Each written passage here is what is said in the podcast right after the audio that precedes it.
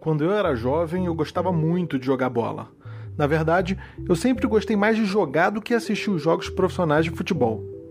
E o meu pai sempre me estimulou esse tipo de interesse, e ele contava que ele próprio já tinha jogado muita bola lá em Visconde do Rio Branco, sua cidade natal, e que tinha feito parte do time de futebol de salão do Clube 50, e que, mesmo sendo ele um zagueirão, fazia muitos gols também.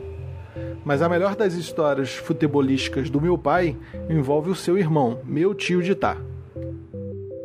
Tem uma outra história que é muito, que é muito engraçada, que é muito boa. É que teve um tempo na minha terra, eu já estava na faculdade e, e, o time da, lá no Rio, Rio, Branco eles tinham um time dos cursilistas católicos. E esses cursilistas eles se encontravam sempre, faziam muitas farras.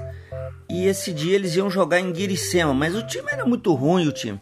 E sempre que eles iam jogar em algum lugar, eles sempre chamavam alguém que sabia jogar para poder ir para para melhorar o time. Esse dia em Guiricema me chamaram para ir jogar para eles e eu fui. Eu e um outro colega meu, Ricardo. E o Diogo, seu pai, também estava na nessa ida. Meu pai era bom de bola? Seu pai era muito ruim. Era muito era muito ruim. Meu pai sempre foi um cara grandão, Embora eu nunca o tenha visto jogar bola quando jovem, é bem provável que jogasse como um peladeiro desengonçado. Mas as histórias que ele me contava sempre tinham um tom atenuador a esta inabilidade. Sempre contava orgulhoso que possuía um chute direita forte e arrasador. Um chute que fazia qualquer goleiro tremer, dizia ele, e mesmo isso também sendo provável, não mascara o resto. Mas o meu pai ser ruim de bola não significa que ele também não tenha tido seus momentos, e foi naquele jogo em Guiricema com o time dos cursilistas de Visconde do Rio Branco que ele viveu o seu auge futebolístico. E aí nós fomos, chegamos lá, era um campo grande, um jogo difícil de, de jogar. Eu gostava, na época, eu gostava de jogar, né? E, e aquele espírito doido para poder ganhar, tal de coisa. E o jogo, uma chateação, o jogo, aquele jogo duro. Então nós perdemos um jogo de 1 a 0 lá e empatamos o, o jogo. E quando estava quase acabando o jogo, lá pelo meio do segundo tempo, o Diogo estava de fora pedindo para entrar. Ele arrumou uma chuteira emprestada para entrar, que devia ser uns dois números menor do que o pé dele, e entrou nessa chuteira. E eu jogando e o Diogo lá na frente me gritando.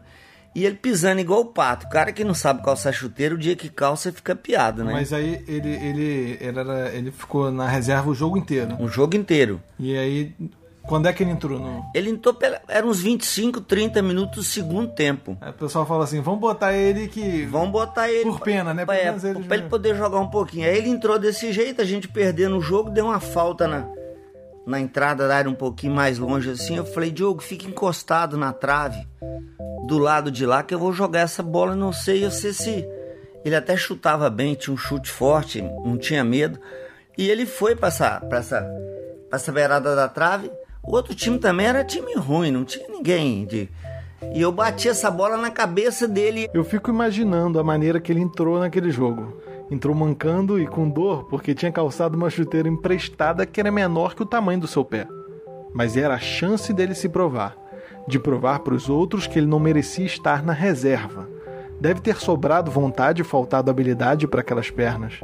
Ele entrou no final do jogo. Só ele, descansado, cheio de energia e desengonçado como era, deve ter trombado em todo mundo, pulado, empurrado tudo e todos. E eu bati essa bola na cabeça dele e ele fez o gol.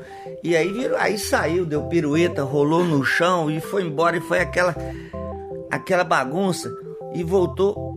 E aí eu falei, Diogo, tira essa merda dessa chuteira sua, está te atrapalhando. Joga descalço, você não tá dando conta, você não sabe calçar chuteira. Ele catou a chuteira, jogou para fora e ficou jogando descalço lá no jogo. Quando tava acabando o jogo, pelos 44, 45, teve um pênalti a favor da gente, do nosso time.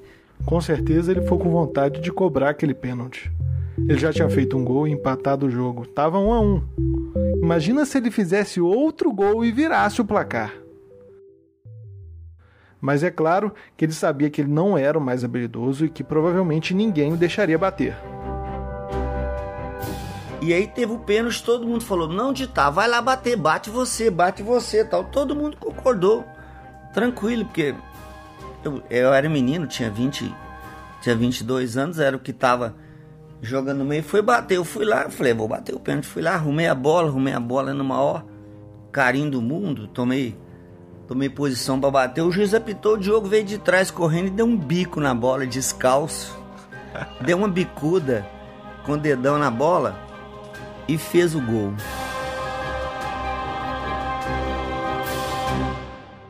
E voltou para trás e rolou no chão. E durante muitos anos, o seu pai me cobrou isso.